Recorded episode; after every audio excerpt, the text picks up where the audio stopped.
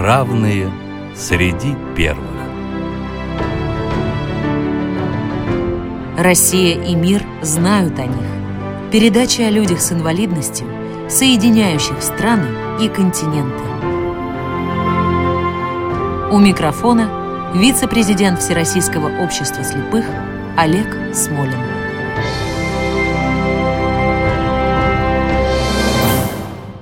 Здравствуйте! Эту программу мы начнем с песни на стихи Андрея Вознесенского, которая одновременно станет и представлением нашего героя. Я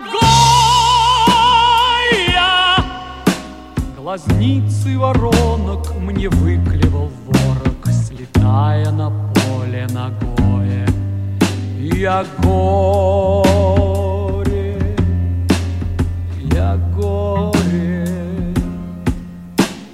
я голос войны городов головнина снегу сорок первого года.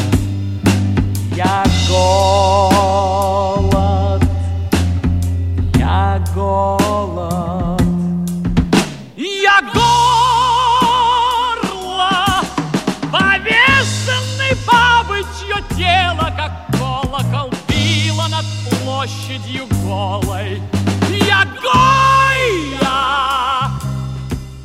Думаю, имя великого испанского живописца Франсиско Хосе де Гойя и Лусьянтес, или просто Гойи, знают все наши слушатели. Но, полагаю, большинство из вас не знают, что большую часть своей сознательной жизни Франциско Гойя творил, будучи глухим. И потому стал героем нашей программы.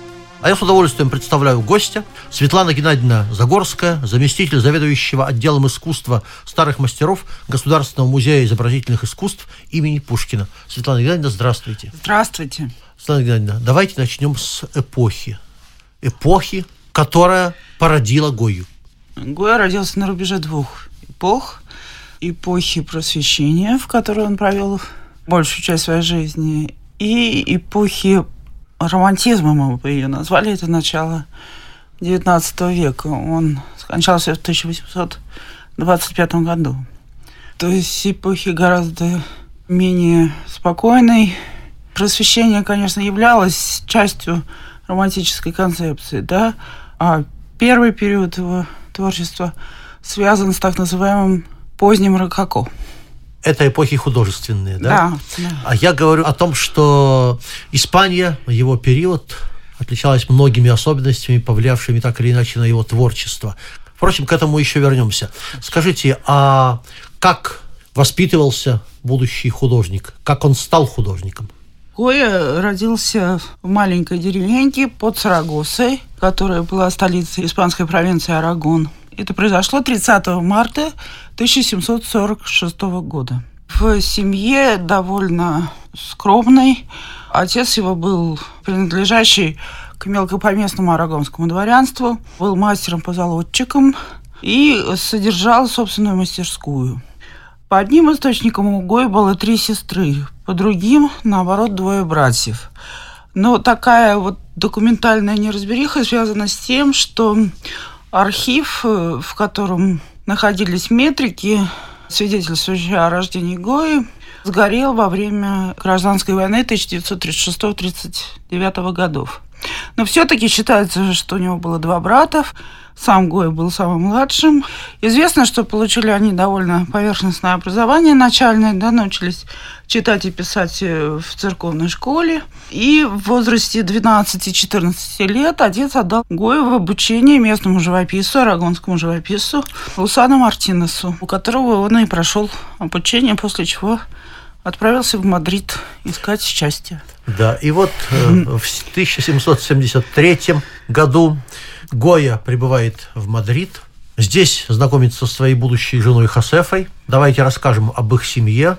Тем более, что портрет Хосефы в свое время привозили и в Советский Союз на выставку специально.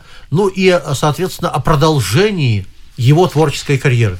Что касается Хосефы, да, Хосефа была сестрой художника Бая, придворного художника короля.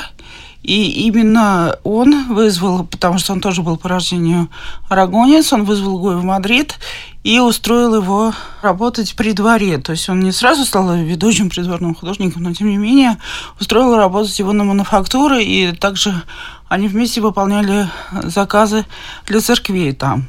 И вот э, в какой-то момент он увидел сестру Баю и влюбился в нее, но женился он на ней уже, когда она была на пятом месяце беременности, да. У них родилось пять детей, но, к сожалению, выжил только один мальчик. Вот все остальные скончались в младенчестве. Если я правильно понимаю, отношения у Гойи с его Шурином были довольно сложными. Очень. У, у них был совершенно разный подход к да. живописи. Потому что ведущим художником в это время при дворе короля был э, такой немецкий замечательный живописец Менкс, которого называли Рафаэлем XVIII века. Вот, и Шурин работал в этой манере. А Гоя предложил совершенно другую, новую, неожиданную манеру письма, неожиданную манеру портрета, что касается религиозной живописи, она была довольно традиционна, потому что на самом деле в Мадрид он приезжал дважды. И первый раз, когда он приехал в Мадрид и не очень удачно выступил на конкурсе в Академии Сан-Фернандо, он уехал в Италию и путешествовал по Италии на собственные средства, и обучался там, смотрел на итальянскую живопись, смотрел на современных ему итальянских художников, в частности, на Тьепола, и перенял вот эту манеру позднего рококо и в религиозной живописи, во фресках, он ее, ну так, мощно, с одной стороны, а с другой стороны, немножко вторично показывал, да? Светлана Леонидовна, я подозреваю, что не все наши слушатели знают, кто такое позднее рококо, поэтому, если можно, чуть рассказать об этом. А, да, но рококо – это, в общем, европейский стиль, который свойственен XVIII веку, который последовал после большого стиля барокко. В сравнении с барокко это такое некое уменьшение масштаба в стилистическом плане. Это такой, ну, может быть, вы знаете таких художников, э, которые находятся в собрании нашего музея и в собрании Эрмитажа, как Буше, как Вато. То есть это такая живопись очень, э, с одной стороны, красивая, с другой стороны, немножко легкая, немножко такая придворная, немножко увеселительная. В отличие от более строгого стиля да, барокко. Да, да, более строгого стиля барокко, который принципе, все-таки был посвящен такому развитию большого религиозного жанра, который понимался в рамках художественной реформы, которая случилась во время контрреформации, то есть как реакция на лютеранство была разработана целая программа. Да, и вот большой стиль барокко, он выполнял эту программу. Светлана Геннадьевна, ну а теперь давайте расскажем нашим слушателям, как Франциско Гоя попал, что называется, в придворные художники, как он был принят при дворе. Ну вот все-таки благодаря своему Шурину он попал, то есть он довольно все-таки медленно он развивался и переживал это. Но он занимался портретом, и сначала он начал писать знать аристократов, архитекторов, такой вот интеллигенцию придворную, потому что никакой другой в тот момент, как вы понимаете, не было в Испании, и не только в Испании. Вот. И все увидели в нем замечательного портретиста, который мог и блестяще прорисовать одежды, аксессуары, какие-то предметы интерьера, и в то же время, что касается мужских портретов, то, безусловно, характер изображенного весьма отчетливо, понятно, ярко, потому что, может быть, вы знаете, что его кумирами самого Гоя были Веласкес и Рембрандт. Да, он прямо считался наследником Веласкеса. Да, да, да. Ну и в какой-то момент слава портретиста в основном, да, как-то на королевскому двору стало понятно. И он начал писать портреты королевской семьи, как одиночные, так и групповые. групповые. Да, и самый известный портрет его групповой э, уже конца 90-х годов, где он изобразил всю семью Карла IV, его жену Луизу Марию Пармскую и всех их детей. Этот портрет был принят неоднозначно, потому что, с одной стороны, с точки зрения живописи, он был необычайно красив, э, с точки зрения цветов, с точки зрения передачи цветовых рефлексов э, и света и так далее. Но, с другой стороны, вот в этом великолепии живописном, сами лица царствующей семьи, они как бы были написаны очень реалистично, без прикрашиваний. И нельзя назвать их красивыми. И надо сказать, что все-таки семья короля отнеслась к этому мужественно, да, и приняла этот портрет. И Гоя не был за это никаким образом наказан, наказан. а был даже вознагражден. А был даже вознагражден, да. Однако мы подошли к следующему периоду жизни Гои, который оказался в центре знаменитого романа Фейхтвангера. Это mm-hmm. история романа Гойи и Каэтаны Альбы, едва ли не самой выдающейся герцогини испанской того периода. Каэтана Альба, которая соперничала с самой королевой, гордая, противоречивая женщина. Расскажите, пожалуйста, об этой истории. Вы же понимаете, что это еще и такая романтическая история, выдуманная самим Фейхтвангером. Да? Отчасти. Это, ну, отчасти, да, безусловно. Альба и ее муж в 1795 году заказали двойной портрет.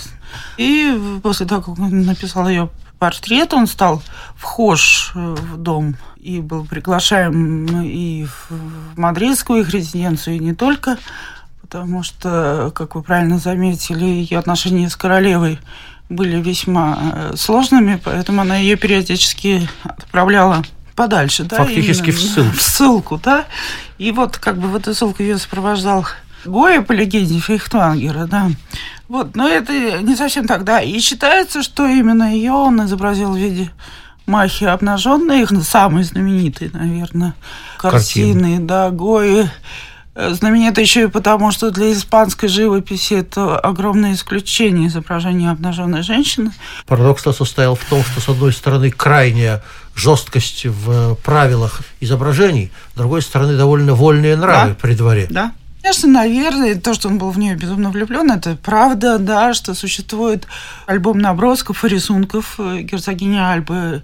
Это тоже правда, и поэтому именно, собственно, поэтому и определили, что Маха обнаженная – это не герцогиня Альбы, поскольку как раз этот образ э, расходится с ее профильным портретом, датированным пятым годом, и, в общем, это так и есть. Вот, но, тем не менее, потом их отношения закончились, как вы знаете, да, и он уже герцогиню Альба изображал несколько в других видах в своей серии «Капричес», в частности. Да, в том числе в таком обиженно-сатирическом, да, я бы сказал, да. да. Но о, дело в том, что герцогиня Альба, насколько я могу понять по тому, что читал, была женщиной крайне противоречивой. Это, знаете, как когда-то писал Есенин, если черти в душе гнездились, значит, ангелы жили в ней. В ней был и черт, и ангел. Да, история была весьма драматическая, да. напряженная, и хотя Фейхтвангер, конечно, во многом дал не исторические факты, а свою их интерпретацию. Давайте послушаем фрагмент Давайте. романа Леона Фейхтвангера. Вот как в романе Фейхтвангера «Гойя или тяжелый путь познания» описана встреча Гойи и герцогини Каэтаны. Гойя ничего не ответил. Обомлев, не находя слов, стоял он в дверях и, не открывая глаз, смотрел на герцогиню Альба – Серебристо-серое платье было покрыто черным кружевом. У нее на коленях сидела до смешного крохотная белая пушистая собачка. Каэтана гладила ее левой, затянутой в перчатку рукой. А правая, обнаженная, узкая, пухлая, еще почти детская рука покоилась на спинке кресла. В заостренных, слегка растопыренных пальчиках герцогиня Альба небрежно держала драгоценный веер, почти закрытый и опущенный вниз. А Дон Франциско все смотрел. Он часто встречал герцогиню. Он написал ее портрет, надо сказать, без увлечения, и ничего хорошего не получилось.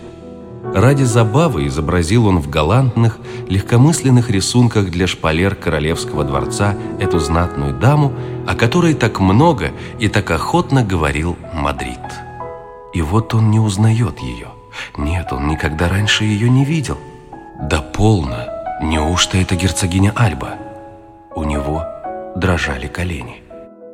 Светлана Геннадьевна, а сейчас мы подошли к периоду жизни Гои, когда с ним произошло то, что сделало его героем нашей программы. Расскажите, пожалуйста, о его болезни, о том, как он потерял слух и как это сказалось на его творчестве. Что касается каких-то медицинских э, свидетельств, заключений, ну, они не сохранились, их просто, может быть, не существовало. Существуют письма друга Гоя Мартинеса, который вот описал то, что произошло. Да? В декабре 1792 года Гоя поехал в Кадис в гости к своему другу Мартинесу, и там с ним случился тяжелый приступ. И сам Мартинес пишет о том, что это болезнь неизвестная. В письме, датированном январем 93 года, он указывает на то, что два месяца Гоя лежал в постели и страдал от мучительных болей. По немногочисленным свидетельствам было установлено, что его заболевание началось неожиданно. С сильных, с очень сильных головных болей, нарушение координации движения, потеря ориентации, грохочущего шума в ушах. Затем наступил паралич правой руки и случилось нарушение речевого аппарата. Вот после этого уже произошло прогрессирующее стяжение слуха, и если все остальные признаки, включая параз руки и другие, в общем, недомогания, которые принес этот приступ, проходили со временем, то слух к нему уже не вернулся. Он уже был глухим. То есть с марта 93 -го года мы можем говорить о том, что Гоя перестает слышать. И, соответственно, он прожил больше 30 лет в состоянии человека не слышащего. Давайте послушаем еще один отрывок. Долгие часы просидел Франциско без движения в тупом отчаянии. В мозгу его неустанно кружились все те же бессмысленные слова «Сам виноват, с ума сошел, схожу с ума, совсем меня доконала стерва, сам виноват, теперь мне крышка». Потом он стал повторять эти слова вслух очень громко. Он надеялся услышать их, хоть и знал, что не услышит подошел к зеркалу, увидел, как открывается и закрывается рот, но ничего не услышал. Раньше, во время приступов, он сначала переставал слышать высокие ноты и лишь потом низкие. Он заговорил очень низким басом, очень громко. Не услышал ничего. Раньше, во время приступов, до него доносился слабый отзвук очень сильного грохота. Он швырнул об пол вазу, увидел, как она разлетелась на мелкие кусочки – и не услышал ничего. Светлана Юрьевна, понятно, что, скажем, для музыканта, как Бетховен, потеря слуха – это страшнейшая трагедия. А для художника? Вы знаете, что интересно, что когда с Гоей все это случилось, то он с точки зрения художественной стал совершенно неповторимым. Его произведения приобрели новые революционные, как бы мы сказали, оттенки. То есть потеря слуха для него, мне кажется, наоборот, сосредоточила для него внимание на передаче того, что происходило вокруг, не имея контакта, не имея обратной связи. И, возможно, он видел вещи, поэтому гораздо более сильным, мы бы сказали, даже немного искаженным, и даже не немного искаженном виде, но при этом очень точно. Тогда и появляются знаменитые капричес, и тогда меняется взгляд на мир, он становится более концентрированным, я бы сказал, э, проникающим в подоплеку зла, в глубь вещей. Глубь вещей, да. да? А про капричес расскажите нам немножечко, пожалуйста. Ну, эта серия, которая состоит из 80 листов, и является таким сатирическим отражением испанской реальности.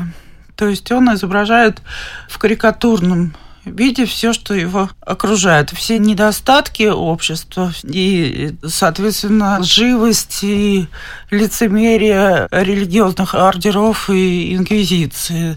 Для понимания наших слушателей, да, э, скажем, некоторое количество ослов да. на рисунке, соответственно, там ослы придворные, ослы из инквизиции. В общем-то, этот ряд он не придумал сам, да, потому что традиция такого иносказания в искусстве, она со времен Средневековья существовала. И, конечно, все это изначально вообще восходит к античной басне. Да. Старуха, которая прихорашивается почти до смерти, да, и в которой конечно. многие видели намек на королеву на королеву, испанскую. Да, да, Но да, королева да. была женщина умная и не признала в этой старухе себя. То есть, опять же, еще раз э, двор вместо того, чтобы э, значит, наказать Гою, фактически признал это выдающимися шедеврами. Но вы знаете, что он даже для того, чтобы защититься от инквизиции, в 1803 году подарил королевской семье э, доски, с которых сделаны были капричиусы. Да, и, и- они приняли этот подарок. И это его спасло. Да. С одной стороны, да, нашел блестящий ход. Ход, по-моему, очень... Блестящий. Ну, а про инквизицию несколько слов. Нельзя же не сказать. Гою вызывали. Фейхтвангер блестяще описывает, не знаю уж насколько документально, как это происходило, и как Гоя взвешивал каждое слово, Слово, понимая, что оно может быть использовано против него, и как он в конце концов спасся с помощью этого подарка королевской да, семье. да, да. Ну, а теперь о последних годах жизни художника. Несколько слов. Последние годы, как вы знаете, связаны с- сначала с вторжением наполеоновских войск в Испанию и всех ужасов войны, которые произошли. И у Гои есть две картины, посвященные этому событию. Расстрел повстанцев 1808 года. Мощь этой картины совершенно невероятная, потому что весь ужас, вся бессмысленность, жестокость и какая-то совершенная пустота даже, да, вот э, войны, насилия в этой картине передано через направленные черные штыки на светлое пятно людей, лица которых даже и не прописаны, да, что интересно для живописи этого времени. Картина, которая передает вот этот ужас выстрела, да, это потом было только возможно в кинематографе, да. Средствами живописи, конечно, это совершенно уникально передано. И, конечно, его вторая серия, то есть вторая по знаменитости, да, серия это «Бедствие войны» графическая, которую он создает. Мы, конечно, все знаем, что в этой серии уж точно у Гой был предшественник, это Кало, который создал свой графический цикл ужаса войны, да. Но, тем не менее, конечно, серия «Бедствия войны», она так же трагична, как его и живописные вот эти две работы, посвященные событиям в Мадриде. И там, с одной стороны, показан ужас и смерть, и мучение, и смех победителя над мертвым побежденным. Ну и с другой стороны, удивительно воспевается, например, что тоже довольно для европейского искусства большая редкость. Тогда было множество женщин, защищавших Испанию. Да. Удивительный сюжет для своего да. времени. Абсолютно, да. Светлана Гедина, девиз нашей программы «Россия и мир». Расскажите, пожалуйста, как творчество Гоя повлияло на русскую культуру в целом? Влияние Гоя, э, мне кажется, самое сильное и самое серьезное. Россия, русская культура, русская литература, русское искусство испытала, как ни странно, в 20 веке, потому что вот э, тот страшный век, на самом деле, который прожила Россия, она прожила самый страшный век, я думаю, за всю историю своего существования 20 да, две войны, революции и так далее. Кое в своих произведениях и поздних произведениях просто предвидел какие-то события. Но э, мы понимаем, что не только Россию потряс и растряс, и разбил на части, я имею в виду, устои, да, 20 век, но и Европу. Вот, поэтому э, в этом смысле Гой, безусловно, оказался пророком, оказался человеком, который увидел этот темный век, эту вот страшную силу, которая способна разрушить все вокруг себя. Первая статья на русском языке о Гое выходит, ее пишет Стасов, она выходит в 1884 году. Вот, и Стасов, например, пишет о Верещагине, который никогда не видел Гоя, но его трактовка того, что такое война, очень схожа с ощущением Гоя. А я бы решился добавить, что по настроению Гойя повлиял, наверное, не только на художников, но и на поэтов и композиторов. В том числе, безусловно. Напоминаю, что нашим гостем сегодня была Светлана Геннадьевна Загорская, заместитель заведующего отделом искусства старых мастеров Государственного музея изобразительных искусств имени Пушкина. Спасибо, уважаемая Светлана Геннадьевна. Спасибо вам большое. А закончим мы сегодня, как и часто, стихами. Стихами современного поэта. Крик души его подобен реву вздыбленного моря. Кисти взмах его спокоен. Это сам Франциско Гойя. Сквозь людские голоса пробуждает мир покоя, разверзает небеса, за мольбертом гордо стоя. Наступающая старость, страшная потеря слуха, только жизнь и зло и тяжесть не сломили силу духа. Инквизиторов дознания, сердце бьющееся глухо и греховный путь познания в кровью выстраданных Программа создана при финансовой поддержке Федерального агентства по печати и массовым коммуникациям.